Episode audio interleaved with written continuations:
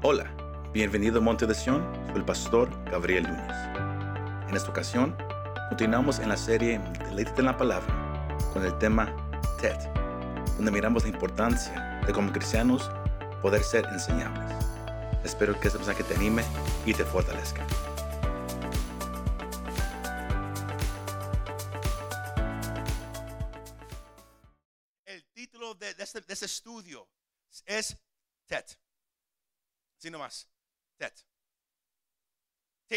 Los que hablan inglés. Pero TED. Porque esta sección comienza con esa letra. Pero co- como miran e- ese segundo renglón, el enfoque en esa noche es los dos caminos del hombre. The two roads for every person. Hay dos caminos que cada persona va a caminar en esta vida. O, o que tiene la oportunidad para caminar en esta vida. Y al estudiar esa sección, yo, yo, yo, yo, aprendí varias cosas que, que- que yo no sabía. Porque co- co- como, como- como hemos estado haciendo, cada sección comienza con una letra. Y esa letra se puede decir que determina la razón por la cual el salmista escribió esta sección. Al leerlo, uno puede decir, wow, ese salmista pasó por algo, una vida un poco diferente a los demás. Porque en cada, en cada sección él tiene un deseo por el Señor, pero, pero parece que en cada sección él tiene enemigos. Él, él- él enfrenta aflicciones. Pero sabe una cosa, así es la vida. Esta vida está llena de problemas. Esta vida está llena de aflicciones. Y cuando usted y yo entendamos que para el cristiano la aflicción, los tiempos difíciles no son para nuestro mal, sino que obran para nuestro bien, nuestra actitud va a empezar a cambiar drásticamente. Y no sé si, si alguien dice amén esa parte. Porque todos como, que ya se asustaron y dijeron, oh, no. Sí, sí, sí, si yo quiero salir del problema, ¿cómo que me estás diciendo que, que- que es bueno para mí? Es lo que vamos a aprender en esa sección. Amén. La palabra de Dios es la disciplina para el cristiano. Discipline. Una palabra que, que a los padres quizás les gusta o no les gusta y los niños huyen de esa palabra. La disciplina. Discipline. Pero comencemos bien brevemente nomás con esta letra T. pa- Para que usted pueda entender a dónde vamos a ir esta tarde. E- e- es- esa letra es una, es una letra muy ah, interesante. Que tiene un significado hermoso, pero, también ah, es una, letra con una ah, dualidad. Porque significa dos cosas ah, diferentes. Cuando usted estudia esta letra, es, generalmente aceptado que, esa letra es- está conectada con la palabra tov, que significa bueno, good. Si no podemos decir que esa letra significa bueno. Pero como dije, tiene dos significados. Esa letra es también la primera letra en la, en la palabra hebrea que se usa para pureza. Mas también es la primera letra en la palabra hebrea que se usa para impureza. So, no nomás se usa para pureza, sino también se usa para impureza. Y, y se los pusimos ahí en las pantallas, aquí presente, o también allá en casa, ahí está presente. Usted puede mirar que el lenguaje hebreo, si alguien no, no entiende esos símbolos allá, el, el lenguaje hebreo se lee de derecha a izquierda, from right to left. Nosotros leemos de izquierda a derecha. Ellos leen al revés. Y si usted mira esas letras, comienza con, con- la misma letra que está ahí arriba, la palabra pureza y impureza. Ellos, ellos, ellos leen de derecha a izquierda. Sino, aquí miramos que esa letra representa las dos posibilidades del hombre. The two possibilities of man. Esa letra representa que el hombre puede estar completamente rendido ante Dios o puede estar en completa rebelión ante Dios. Sino usted tiene una decisión. Cada persona tiene una decisión en este mundo. Ahora, todos nacemos en este mundo pecadores. Separados de Dios, sin ninguna relación con nuestro Dios, sino todos caminamos por un camino. El Señor Jesús dice en Mateo el capítulo 7 que, que todos andan por un camino ancho. Y ese camino ancho se mira hermoso. Es, está lleno de gente caminando. Pero Proverbios, el capítulo 16, no, no, el versículo 25, nos deja saber que hay camino que al hombre le parece derecho, pero al final es camino de muerte. Todos nacemos en este mundo caminando un camino ancho. Se mira hermoso. Ahí, van los, familiares de nosotros, ahí van los amigos de nosotros, compañeros de trabajo, todos caminando por un camino ancho, sin saber que al final del camino hay muerte. Lo conocemos como una separación eterna de Dios. Quizás usted está más familiarizado con la palabra el infierno, porque e-, ese camino dirige al infierno. Y todo hombre, mujer, todo niño y joven va en ese camino ancho. Pero cuando alguien viene a escuchar el Evangelio del Señor Jesucristo, viene a escuchar el amor que, Dios tiene hacia la humanidad, que dio a su único Hijo Jesús, para, para, que Él muriera en la cruz en lugar del hombre, para que todo aquel que en Él crea no se pierda, mas tenga vida eterna. Algo sucede, iglesia. De repente el hombre, la mujer, el joven, el niño reconoce que hay más de un camino.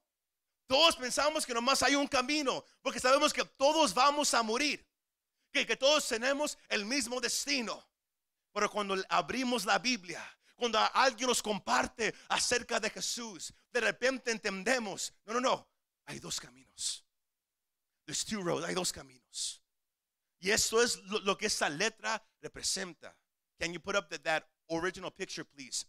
Hay dos caminos por donde tú puedes pisar por donde tú puedes andar. Un camino ancho. Y ese camino se mira hermoso, como dije. Ahí van todos los conocidos. Pero luego, igual como, como aquí esta fila, hay un camino un poco más ancho. Se mira un poco más feo.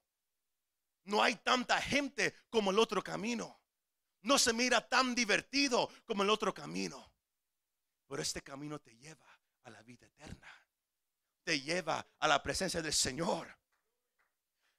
Pero cada persona que escucha el Evangelio, si usted está aquí o, mirándome y usted todavía no viene a Cristo, tú tienes una decisión que, tomar. ¿Cuál camino vas a caminar?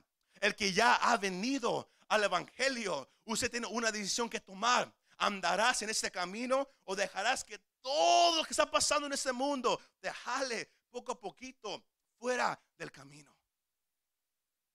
Y es lo que esta letra representa uno puede someterse completamente a la voluntad de Dios o uno puede vivir en autonomía. Es mi vida, yo hago lo que yo quiera, yo camino mi camino. Hay dos caminos que el hombre puede caminar. Y la, cosa aquí es cuál camino caminará usted. O en cuál camino estás caminando tú en esta noche. Voltee al que esté más cerca y no le diga nada, nomás dele una, mirada afroamericana. así nomás se lo dé. Porque hay dos caminos que uno tiene que caminar. Amén. Cuando usted y yo, con el cristiano, se inclina ante Dios y toma el yugo de Cristo. Si alguien no sabe lo que es el yugo de Cristo, el Señor, Él lo dice en Lucas capítulo 9, él, él lo dice en el libro de Mateo, que el que quiera ir en pos de mí, que tome su cruz y sígame. Ese es el yugo de Cristo. Uno se niega a sí mismo y uno dice, como, como el maestro lo hizo, yo lo haré. Yo seré, yo seré su discípulo. El que dice, yo caminaré por ese camino. Esa persona se está sometiendo a la voluntad de Dios. Pero el que dice, yo no quiero tomar ese yugo, yo quiero vivir mi vida a mi manera, está viviendo. Y para el, que no tiene a Cristo, el destino es, es el infierno, una separación eterna de Dios. Pero para el cristiano, cuando andamos en un camino, pero Dios mira como que nuestro enfoque ya no está completamente en Él. Cuando Él mira, que empezamos empezando a mirar los detours que hay en el camino. Si alguien no sabe qué, es un detour en, en, inglés, no me sé la palabra en español, pero todos han manejado por el freeway, ¿verdad que sí? Y hay muchas salidas en el freeway. Uno maneja desde aquí a Los Ángeles, de repente alguien tiene hambre y empieza a mirar al lado para ver cuándo va a aparecer un lugar para comer y, y a la primera salida me salgo. Así de simple. Como cristianos decimos, aquí ando bien, pero como que quiero regresar para allá, como que quiero volver una vez más a lo que yo hacía. Y, y nomás estoy esperando que alguien me mire mal en la iglesia para tener una excusa para salirme, para, tener una salida por un ratito, no más por una semana, y luego regreso. Y se dicen algunos. Pero hay dos caminos que el hombre tiene que caminar, iglesia. Está conmigo en, en, ah, en esta noche todavía.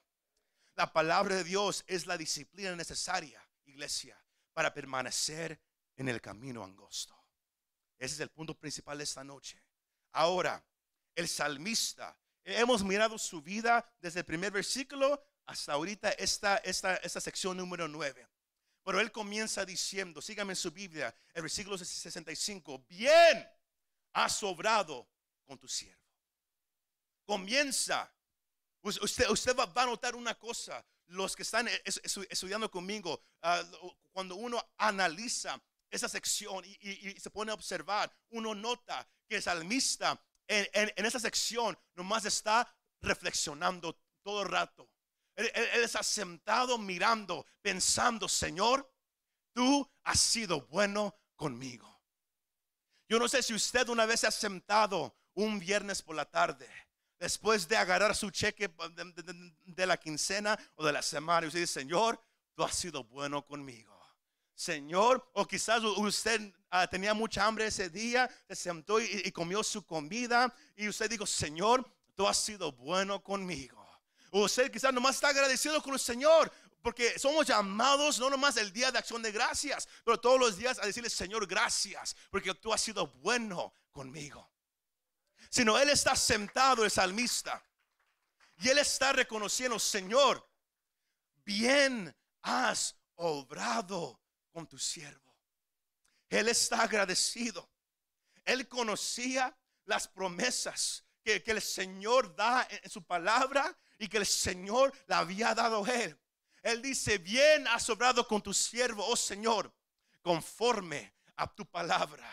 Él conocía las promesas, él quizás se las recitaba a Dios en oración, mas él también creía que todo lo que Dios ha dicho, él lo cumpliría. Lo miramos la semana pasada, si se recuerda. Josué 21:45 nos da un ejemplo donde Josué escribe, no faltó ni una palabra de las buenas promesas que el Señor había hecho a la casa de Israel. ¿Qué dice el final? Todas se cumplieron. Qué cosa más hermosa para el cristiano hoy en día. Leer que Dios cumple todo lo que Él ha prometido. Para algunos esperaron años, otros meses, otros quizás nomás unas horas, pero todo lo que Dios ha prometido se cumple. Si Él te ha prometido algo, iglesia, Él lo cumplirá. A Él sea la gloria para siempre. Aleluya. Dios ha sido bueno con nosotros. Quizás usted dice, pero yo no siento como que Dios ha sido bueno conmigo. Porque muchas veces nos vamos por lo material. Si tenemos trabajo, lo alabamos. Si no tenemos trabajo, estamos enojados. Pero siempre recuerde que Dios ha sido bueno contigo. ¿Por cuál razón? Él te dio salvación. Él te cuida todos los días, en la mañana, durante el día y en la noche. Él está contigo en las altas y Él está contigo en las vacas. Él te ama, Él te trajo hacia Él. ¿Por qué no darle gracias todos los días? Porque el Señor ha sido bueno con nosotros. Y Él dice, Señor, tú has sido bueno conmigo. Mas yo tengo un deseo, Señor. El versículo 66 dice, Señor, enséñame. Diga conmigo, enséñame. Para los que hablan inglés, teach me. Para los que hablan mixteco, no me lo sé. Pero enséñame buen juicio y conocimiento. Pues creo en tus mandamientos. El enfoque del Señor, de este, del salmista, ah, estaba no en lo que él había recibido, sino su enfoque estaba, Señor, yo quiero siempre caminar por este camino. No me quiero salir.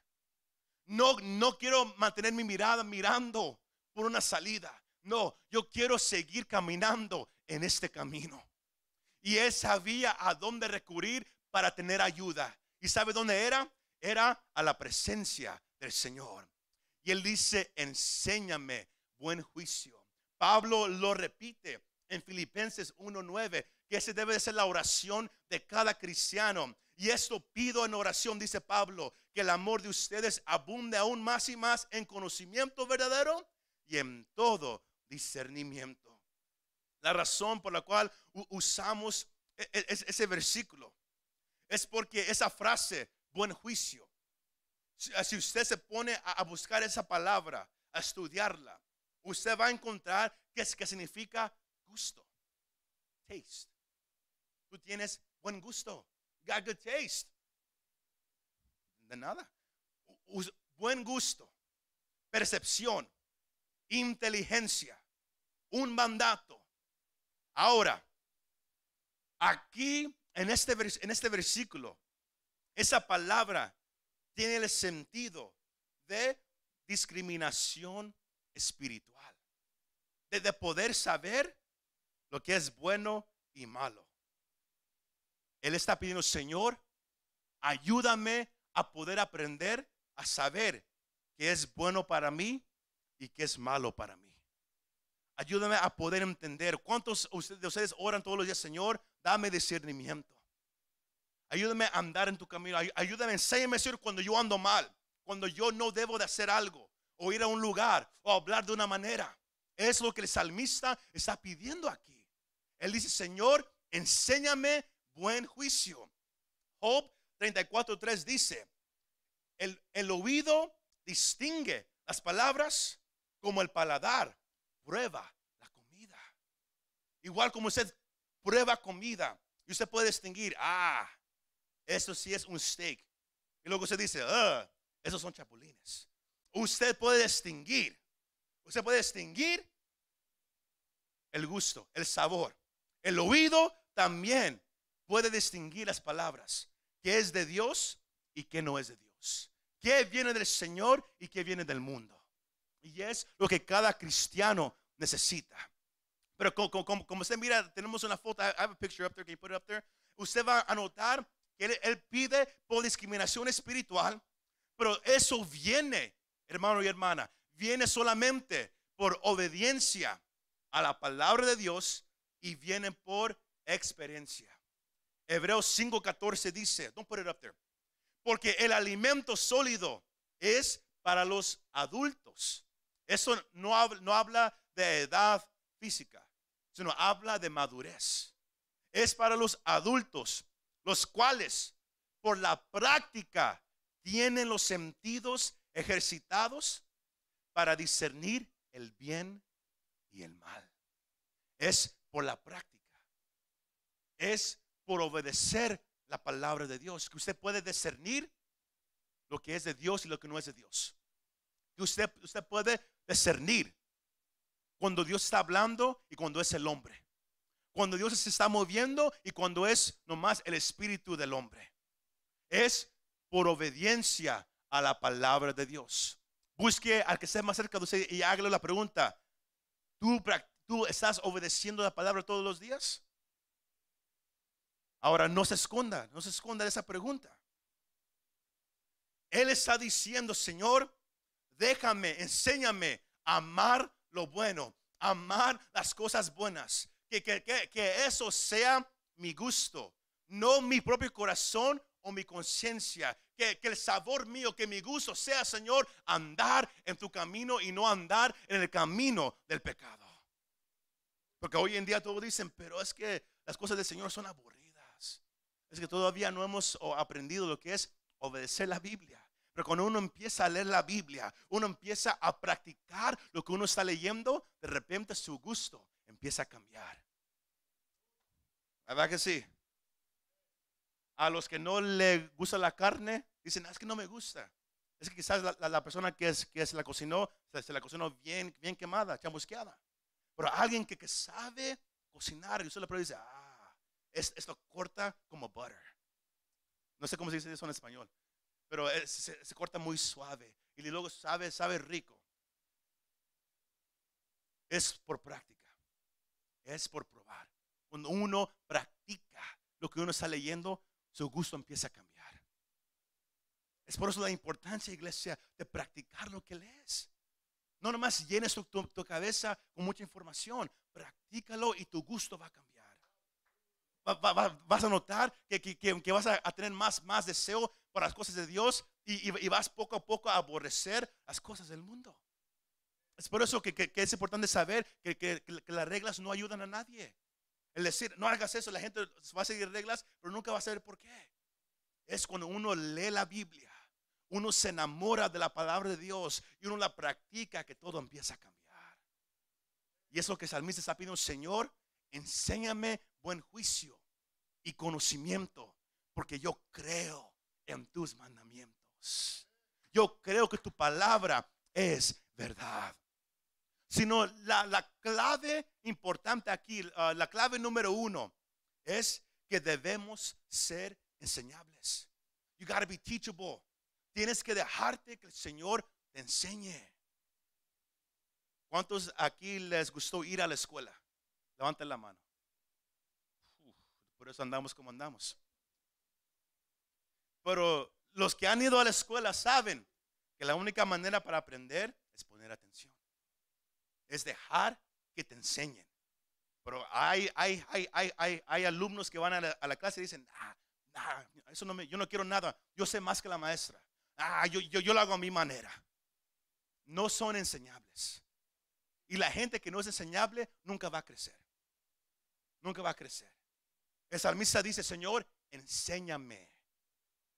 Usted tiene que aprender a, orar, Señor, enséñame. Enséñame a andar en tu camino. Y dile, Señor, ayúdame a andar en tu camino. Debemos ser enseñables. Él quería ser dirigido por el buen camino. Que Dios lo, enseñara. Porque, porque él creía que la Biblia era la verdad y él confiaba en la palabra de Dios. Si usted, si usted cree que, que- la palabra de Dios es real, ese libro es real, usted debe de orar, Señor, enséñame a andar en tu camino. Enséñame, Señor, a amarme. Yo quiero enamorarme de tu palabra. ¿Está usted aprendiendo algo en esta tarde? Señor, enséñame tus caminos. Sino el punto de, los, dos- de los primeros dos versículos es, es que debemos ser enseñables. Let God teach you. Deja que Dios te enseñe. No nomás vengas a escuchar. Ven a escuchar, apunta, sal, pero practica. Practica lo que estás aprendiendo. O si no, tendrás mucha información, pero estarás en el mismo lugar. Nunca crecerás. Porque es práctica. Uno puede jugar un deporte. Uno puede mirar videos en YouTube. Cómo pegarle a, un balón de fútbol como, Messi. Pa- para pegarle para que dé una curva. Uno puede mirar los videos. Uno dice, ah, yo ya sé hacerlo. Pero hasta que uno no lo practique, uno va a notar, wow, me falta. Porque pata chueca va para acá. Luego otra va para allá. Todo es por práctica. Usted va siguiendo. Usted puede decir, ah, yo ya sé eso de la Biblia, lo sabes, pero no lo practicas. Y por eso estás en el mismo lugar todavía. Dios te quiere sacar de ese estanque. Y es solamente practicando lo que estás aprendiendo. Cuando lees la Biblia, ponlo a práctica. Entonces vas a mirar que estás creciendo. ¿Todos están conmigo todavía? ¿Nadie está enojado todavía? Qué bueno, lo vamos a hacer enojar ahorita en un momento. Pero el versículo 67 y 68 no- no- nos deja saber que en esta reflexión del salmista, él no llegó a este punto de buena gana. Él no dijo, oh, el Señor, tú eres bueno. No. Pasó una experiencia en su vida que, que lo llevó a ese punto. Y es la clave de esta noche. Él dice, antes, es- mire las palabras en orden, antes que fuera afligido. Y luego miran que hay, que hay un coma. Ahí está lo, lo- lo- que se llama la gramática, de cómo estudiar la Biblia. Tenemos que leer cómo está escrito. Antes que fuera afligido, yo me descargué. Él, él deja saber que, que, él andaba en un mal camino. Que antes que algo, le, que algo malo le pasó, él andaba descarriado. Pero dice, pero ahora guardo tu palabra. A veces, a veces Dios tiene que hacer algo con nosotros para que, para que andemos en su camino, ¿verdad? Aquí algunos quizás vinieron a Dios por la buena, pero la mayoría vino por la mala. La mayoría hizo malas decisiones, vivió su vida de una manera ah, quizás que nadie lo quiere decir hoy en día, pero sabe una cosa, fue necesario para poder andar aquí ahora. Y eso que el salmista reconoce.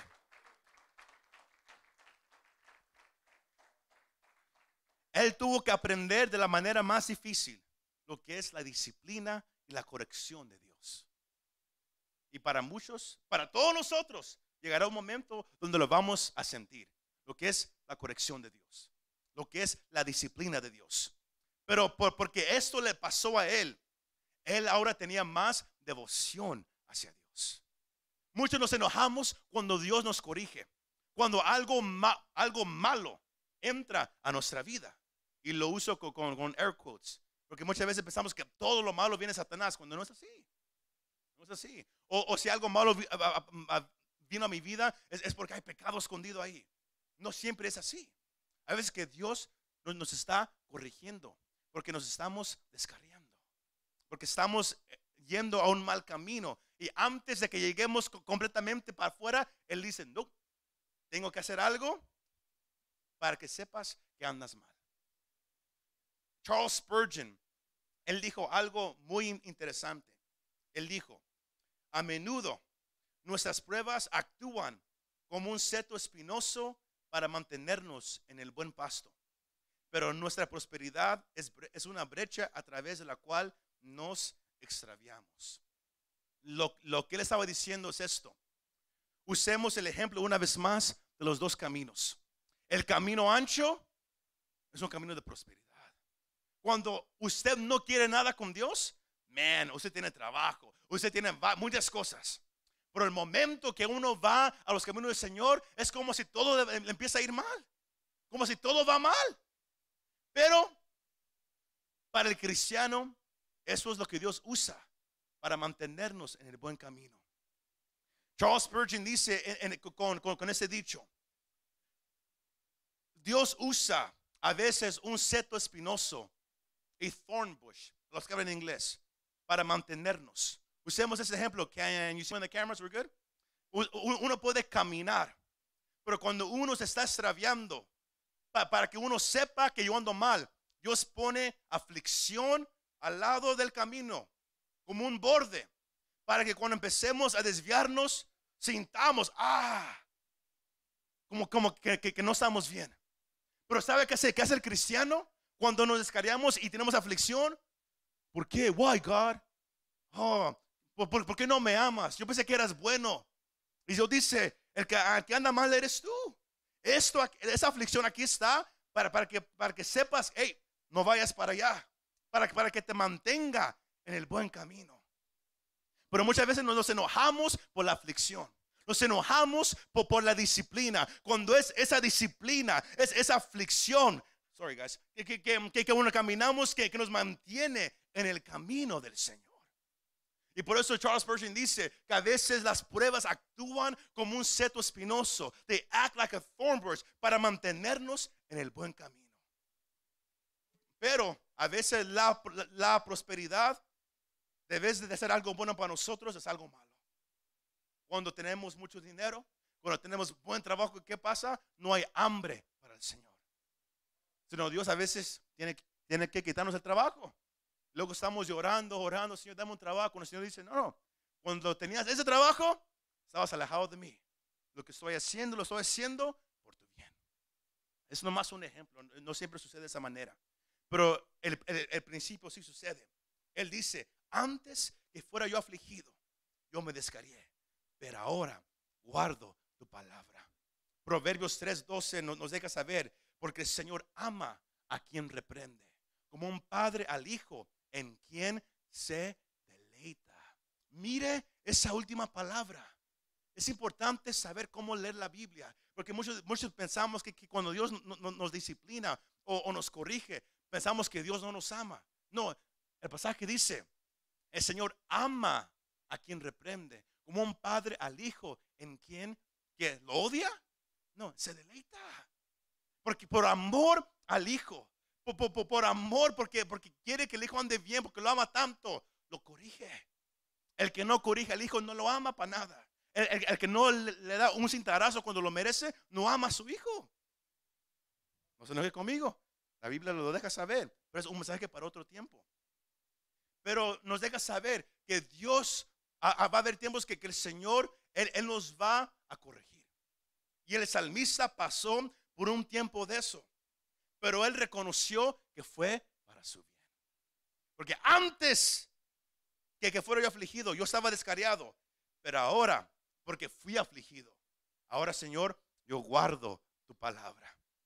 Pablo nos deja saber en primera de Tesalonicenses 3:3, a fin de que nadie se inquiete por causa de esas aflicciones, porque ustedes mismos saben que para esto hemos sido destinados.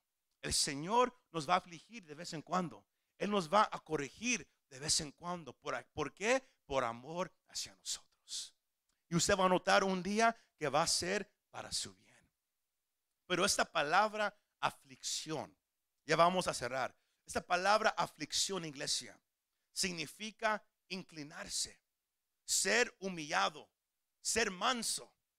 Cuando alguien es afligido, ya no está con el pecho para, para arriba. Yeah, I'm good, aquí soy. No, cuando, cuando alguien es afligido, ¿qué pasa? They got humbled. Fueron humillados. Y, y- igual como, como, como los muchachos. Un, un día fuimos a jugar básquetbol y, y- y les gané y, quedaron humillados. Pero luego la próxima vez que fuimos a jugar, yo, yo perdí y yo quedé humillado. Porque pasa para todos nosotros. ¿Por, por cuál razón? Para dejarnos saber, that's right, brother, para dejarnos saber que, que el Señor nos quiere de esta postura. Él quiere al creyente inclinado delante de Él, reconociendo que Dios es más grande que nosotros. So, la palabra aflicción significa inclinarse. El salmista llegó a un punto donde él, estaba inclinado delante del Señor. Más con todo esto, escucha esta parte. El salmista no estaba enojado o lleno de resentimiento con Dios. Al leer el pasaje, ¿qué dice el versículo 68? Dice, bueno eres tú y bienhechor, enséñame tus estatutos. Él reconoció que el Señor eres bueno, que todo lo que Él hace es para nuestro bien. Todo lo que Él hace es para nuestro bien. Pablo lo, dice, lo puede en su caso, Romanos 8:28, que todo obra para bien, pero solamente para aquellos que aman a Dios. No, para, no para cualquier persona, no, es una promesa para, para los creyentes, los que aman a Dios, que todo obrará para bien. Aunque no se sienta en ese momento, aunque no se mire co- co- co- como que obrará para bien, todo obrará para bien al final. Por eso dije, esa sección es una reflexión. Él se sentó un día y miró hacia atrás y dijo, Señor, tú has sido bueno conmigo. Estaba descariado, me corregiste. Y ahora sé que tú eres bueno, que todo lo que tú haces es para mi bien. ¿Cuántos ya pueden de- decir que todo lo que Dios hace es para bien? Usted todo no, todo no puede, un día usted también lo va a poder decir, pero va a doler. Porque Dios a veces nos, permite por pruebas, por, tiempos difíciles, temporadas difíciles, para, para demostrarnos que Él es bueno, que Él es grande. El salmista estaba por- por uno de esos tiempos. Por eso la clave número dos es, sé humilde, be humble. Estar en un estado de, de- de humildad nos ayuda a seguir siendo enseñables, pase lo que pase. La primera clave es, déjate que te enseñen. Pero para poder ser enseñable, right, Sister Gabby, uno, uno- uno- uno tiene que ser humilde, humble. Porque hay muchos smart Alex hoy, eh, hoy en el mundo. Hay gente que dice, yo sé más. I know, I know more. A, a mí no me enseñes. Yo no tengo nada que aprender. A mí, yo sé como yo, yo lo voy a hacer. Dios dice, "Oh, te- tengo que venir a corregirte, a humillarte, para que puedas ser enseñado. Es mejor aprenderlo sin que Dios nos tenga que enseñar de la manera difícil, cómo ser humilde. Señor, be humble, para que Dios nos pueda enseñar. ¿Todos están aprendiendo todavía? Aleluya. Él, cierra esa sección diciendo, él estaba enfrentando ataques en medio de todo eso. Él estaba enfrentando ataques de la gente diciendo mentiras contra él. no nomás estaba por una aflicción, no nomás se sentía por una batalla, pero a la misma vez había gente hablando mentiras acerca de él. Más con todo eso digo, él dice, el versículo 69, pero de todo corazón guardaré tus preceptos, porque el corazón de ellos está lleno de grasa, pero yo me deleito en tu ley. Con todo eso, en medio de ataques injustos, él mantuvo su mirada en Dios y en su palabra. Esa es la clave número tres, que él fue amable. He was gracious. En todo eso, él, él se dejó ser enseñado.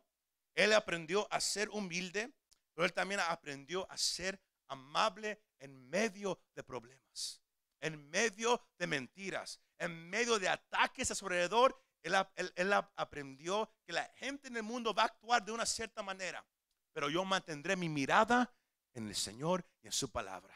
Y lo seguiré de todo corazón. ¿Cuántos dicen amén? Últimos dos versículos, él, él, dice para cerrar, el versículo 71.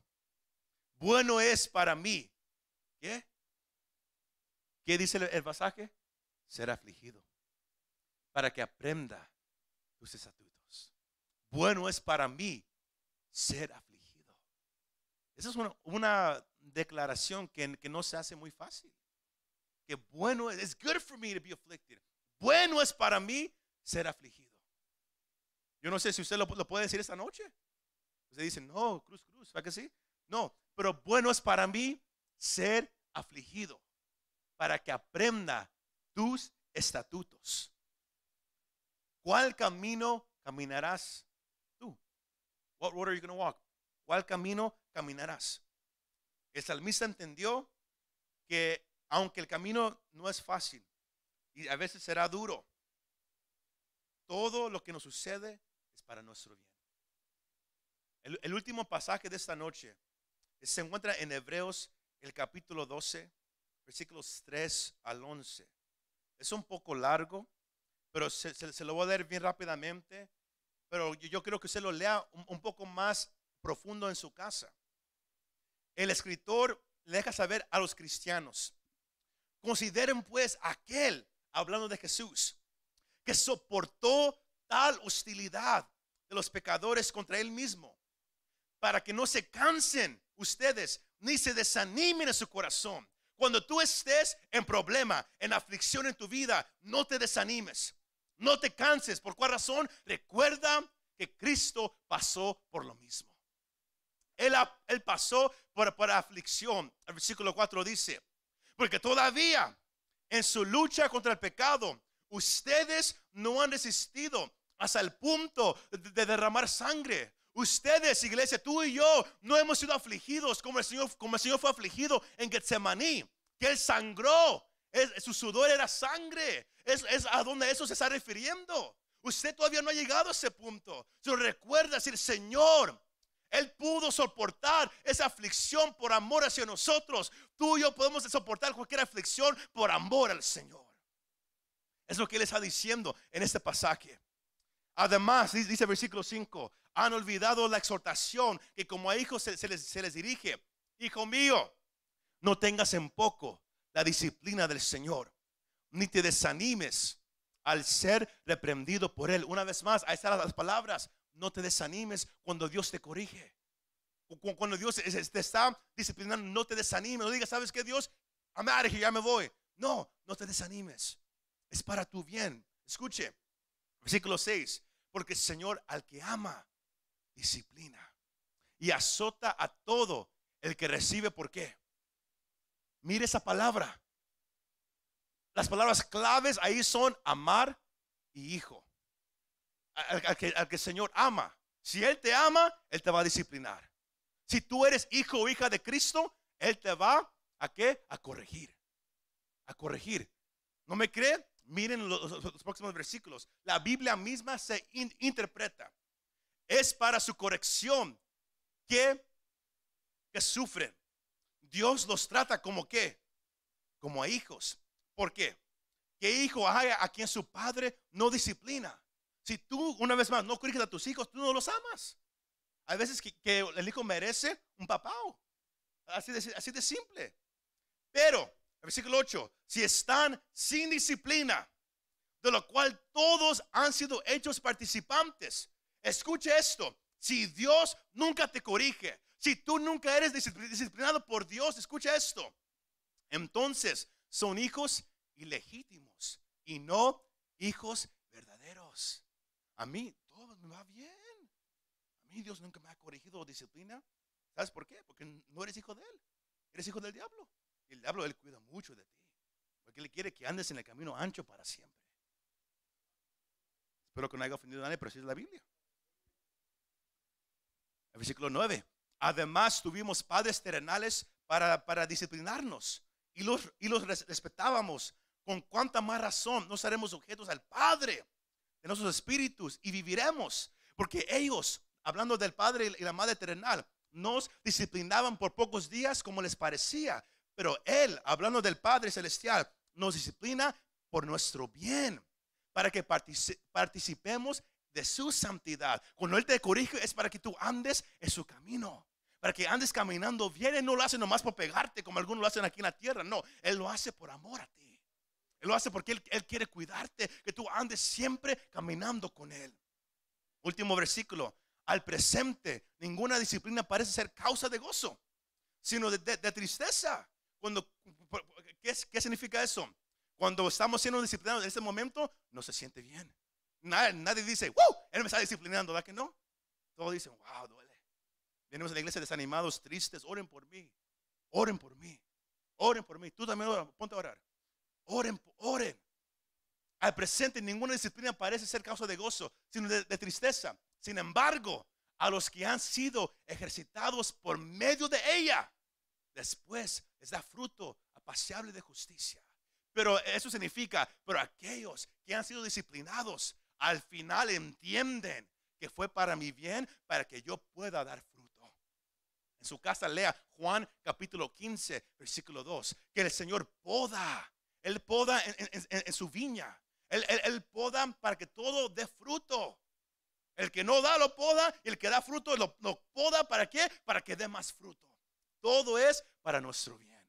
Si una iglesia, el punto aquí, el- el- la, la- la- última clave es ser fiel a la palabra de Dios en todo tiempo. Porque todo obra para tu bien. Todo, hermano, hermano, todo es para tu bien. El salmista lo entendió. Que, que tú un día puedas llegar a sentarte, un día, en tu casa, apartamento, en el parque, donde sea, ahí sentado con un agua fría. No soda, un agua fría es más saludable. Con un agua fría, decirle, Señor, tú has sido bueno conmigo. Señor, tú me has cuidado hasta ahorita. Martín Lutero dijo algo que, que- me gustó mucho. Ah, u- última, última foto. Él dijo, nunca supe el significado de la palabra de Dios hasta que entré en aflicción. Siempre lo he encontrado uno de mis mejores maestros de escuela, la aflicción. Nunca me he enamorado más de la palabra de Dios como en los tiempos en los cuales estoy afligido, sufro, nada pasa bien. ¿Por qué? Porque tengo que correr a la palabra. Me tengo que agarrar de la palabra. Y ahí es donde la palabra se hace más real para la persona. Y donde Dios revela su amor hacia la persona. Sino las aflicciones, aunque duelen para el cristiano, es para nuestro bien. Por eso el salmista dice en el, en el versículo 71, bueno fue que yo fui afligido, porque he entendido que es andar en tu camino. ¿Cuántos dicen amén? Muchas gracias por escuchar este mensaje. Si te gustó este mensaje, compártelo con tus amigos y familiares. Para saber más de nuestro ministerio, visítanos montedesion.com o también puedes bajar nuestra app para el teléfono. Que Dios te bendiga y nos vemos la próxima vez.